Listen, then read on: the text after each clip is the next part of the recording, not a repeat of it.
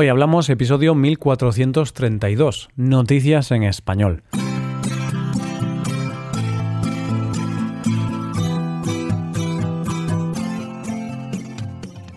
Bienvenido a Hoy Hablamos, el podcast para aprender español cada día.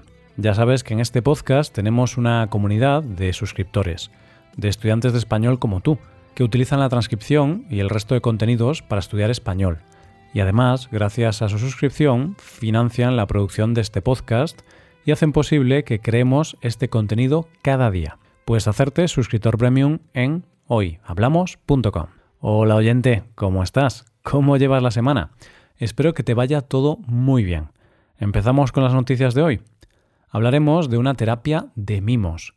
Veremos la sorpresa de unos alumnos a su profesor y terminaremos con un hombre que se encontró un tesoro en su casa. Hoy hablamos de noticias en español. Sé que parece muy lejano ahora mismo, pero ¿te acuerdas del confinamiento? Aquella época tan cercana y lejana a la vez, donde estábamos aislados y teníamos miedo de estar cerca de los demás. Teníamos miedo de tocar cosas. Teníamos miedo hasta de respirar. Ese momento demostró, entre otras muchas cosas, cuáles eran nuestras prioridades y necesidades reales. Resultó, oh sorpresa, que lo más importante para nosotros no era salir a los bares o ir de compras. No, lo que realmente echábamos de menos eran los besos y los abrazos. Sentimos la soledad y vimos lo importante que es el contacto y las relaciones personales. Y de besos y abrazos, o más bien de la falta de ellos, es de lo que vamos a hablar en nuestra primera noticia de hoy. Una de las cosas más duras en esta vida es la soledad no buscada. Aquella soledad que te hace sentir un poco vacío. A la mayoría de nosotros la soledad nos parece algo fácilmente solucionable, porque aunque vivas solo puedes tener amigos o familia que te den ese apoyo o contacto físico como besos y abrazos y que todos necesitamos. Pero la pregunta es, ¿y si no los tienes? ¿Y si no tienes a nadie? Ahí es donde entra la terapia de la que vamos a hablar en nuestra primera noticia de hoy, la terapia de mimos. Una de las personas que da este servicio es la joven alemana Elisa Meyer, que cobra 70 euros la hora por dar abrazos y acariciar a gente que lo necesita. La sesión comienza con una charla de 10 minutos para conocer a la persona y cuáles son sus problemas.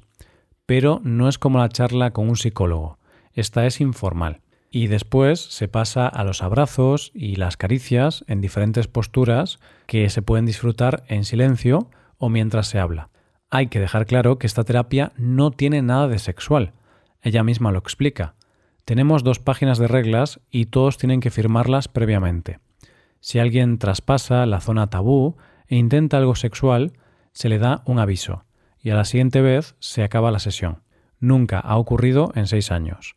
Si esperaban otra cosa, no vuelven a reservar, y eso es todo.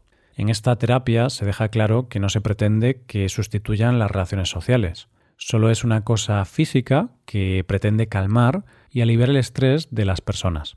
De hecho, Elisa explica. Ese es el principal objetivo, alentar a entablar más conversaciones, ser valientes y desarrollar su círculo de amigos, aunque solo lo menciona a veces para que no se sientan presionados. Además, dice que tiene que tener cuidado, porque las personas a veces empiezan a crear vínculos con ella, ya que es la persona que les da cariño. Es por eso que en estos casos tiene que actuar. Dice esto al respecto. Si los clientes desarrollan sentimientos hacia mí y quieren una relación real, detengo la terapia y les pido que recurran a otros trabajadores de nuestra red. Supongo que los psicólogos también tienen el mismo problema. Bueno, pues esta es la terapia de mimos. Curiosamente, esta terapia que yo sepa, todavía no existe en nuestro país, en España, pero a cambio aquí se está desarrollando una máquina que da abrazos. Lo está haciendo la empresa GDPI y se espera que vea la luz en 2023. Tal y como dice su inventora, María Martí, estamos trabajando en lo que llamamos la máquina de abrazos 3.0. Va con una tecnología más desarrollada, con un acompañamiento que ambienta o predispone más a la persona y la hace más receptiva mediante audios e imágenes además de un mando a distancia, para que la persona elija cuánta presión quiere. Puede que ahora mismo esto nos parezca una locura porque tenemos un entorno afectivo y seguro, Pero después de esta noticia solo pienso en dos cosas. Uno, que soy muy afortunado de poder abrazar a mis seres queridos. Y dos, que no hay nada peor que la soledad no buscada. Vamos con la segunda noticia. Se suele decir que en la vida existe el karma, es decir, que la vida te devuelve lo bueno o malo que hagas. Yo no voy a poner eso en duda, porque la vida, tarde o temprano, pone a todo el mundo en su sitio. Lo que pasa es que a veces tarda mucho, y hay gente que no tiene tanto tiempo. Es por eso que hay situaciones en las que, mientras no actúa el karma, lo tienen que hacer las personas. De poner las cosas en su sitio y de justicia es de lo que vamos a hablar en nuestra segunda noticia de hoy. El protagonista de nuestra historia se llama Julio Castro. Tiene 31 años y es de Perú, pero vive desde pequeño en Los Ángeles. Él es profesor de matemáticas en un instituto y es de esos buenos profesores. Sí, es de esos profesores que todos hemos tenido en alguna ocasión. Profesores que se dejan la piel en su trabajo y en sus alumnos. Esos a los que no les importa dedicar tiempo a las dudas y necesidades de sus alumnos cuando lo necesitan. Si es cuestión de ayudar a los alumnos, Julio no tiene prisa. Tal y como asegura uno de sus alumnos, se salta a la hora del almuerzo para ayudar a un estudiante y se queda después de las clases. También ayuda a los estudiantes que no están en sus clases. Está muy, muy, muy dedicado a nuestro futuro. Esto en un profesor siempre tiene mérito, pero en el caso de nuestro protagonista tiene incluso un poco más de mérito. ¿Por qué? Porque Julio, para poder ir al instituto, tiene que coger varios medios de transporte y suele tardar cuatro horas. Es decir, se levanta cada día a las cuatro y media y regresa a casa a las nueve y media de la noche, cuando sus hijos ya están dormidos. Julio sabía que la solución estaba en tener un coche. De hecho, los descansos en el colegio se los pasaba buscando un coche de segunda mano, pero era bastante complicado porque su presupuesto era de unos 1.500 dólares. Como el karma no le devolvía a nuestro protagonista lo que estaba haciendo, las personas, en concreto sus alumnos, entraron en acción. Cuando se enteraron de la situación, iniciaron una campaña de recaudación de fondos tanto en Instagram como en Facebook. Todo el mundo puso su granito de arena y consiguieron recaudar 30.000 dólares que utilizaron para comprar al profesor un Mazda CX3 nuevo. Además, con el dinero recaudado le pagaron el seguro y le llenaron el depósito para que pudiera estrenarlo de inmediato. Cuando Julio creyó que iba a una fiesta del colegio, en realidad iba a una gran sorpresa donde le hicieron entrega del coche. Un regalo que no solo era un coche, era el hecho de poder hacer el trayecto en tan solo 30 minutos. Para él significaba poder ver a su familia por las noches. Estas fueron las palabras de agradecimiento de Julio. Lo hice lo mejor que pude. Yo siempre les digo, cuando la vida no va como queréis, ¿qué hacéis? No lloréis por eso, no te quejes. Solo sé agradecido por lo que ya tienes y sigue adelante. Y un día algunas cosas buenas sucederán. Esta es la prueba. No hagas las cosas porque estás esperando un premio. Hazlo porque te sale del corazón. Llegamos a la última noticia. ¿Nunca te ha pasado eso de estar ordenando ropa vieja y encontrarte dinero en un pantalón? Yo creo que a todos nos ha pasado alguna vez. Y es una gran alegría porque es un dinero que no sabías que tenías, y es como un regalo. bueno, pues de encontrar dinero es de lo que vamos a hablar en nuestra última noticia de hoy.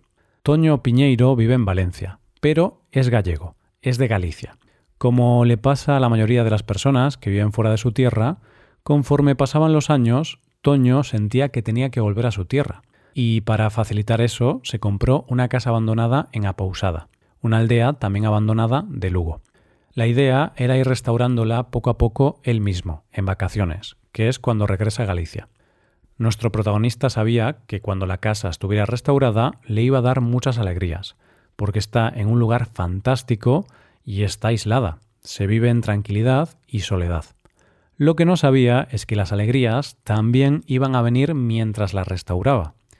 Y es que conforme iba restaurando la casa, iba encontrando dinero escondido en botes de Nesquik, que es un bote de cacao en polvo.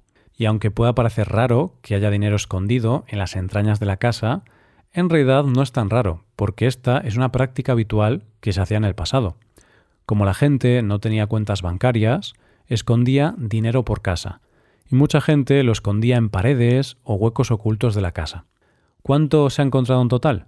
Unos 54.000 euros. Bueno, para ser exactos son 9 millones de pesetas, porque el dinero que se iba encontrando no eran euros, eran pesetas, que es la moneda española anterior al euro.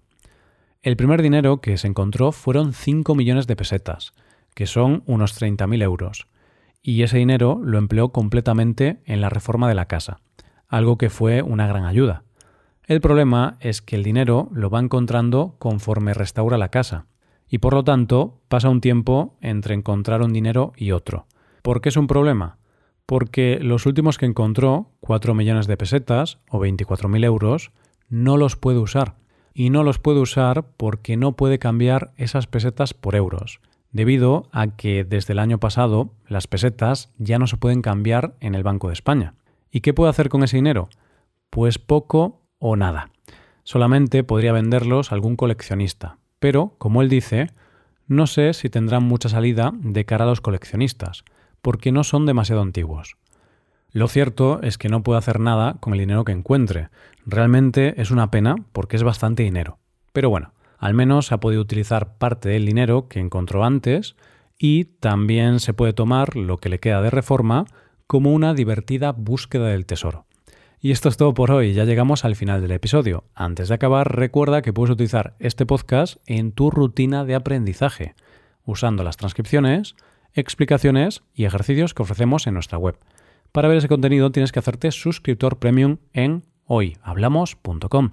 Esto es todo, mañana volvemos con dos nuevos episodios. Lo dicho, nos vemos en los episodios de mañana. Pasa un buen día. Hasta mañana.